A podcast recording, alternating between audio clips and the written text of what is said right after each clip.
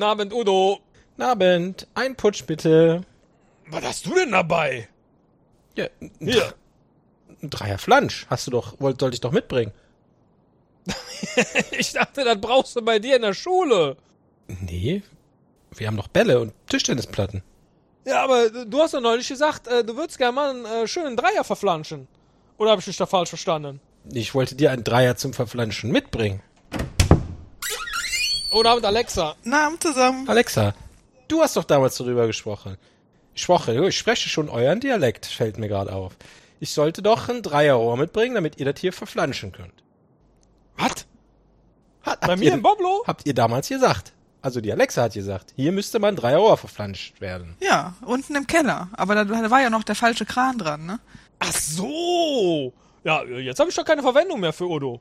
Ja, was machen wir denn jetzt? Bringt er hier ein Dreierrohr zum Verflanschen mit? Da kannst du äh, höchstens äh, noch äh, eine Muffe dran äh, suppen. Suppen.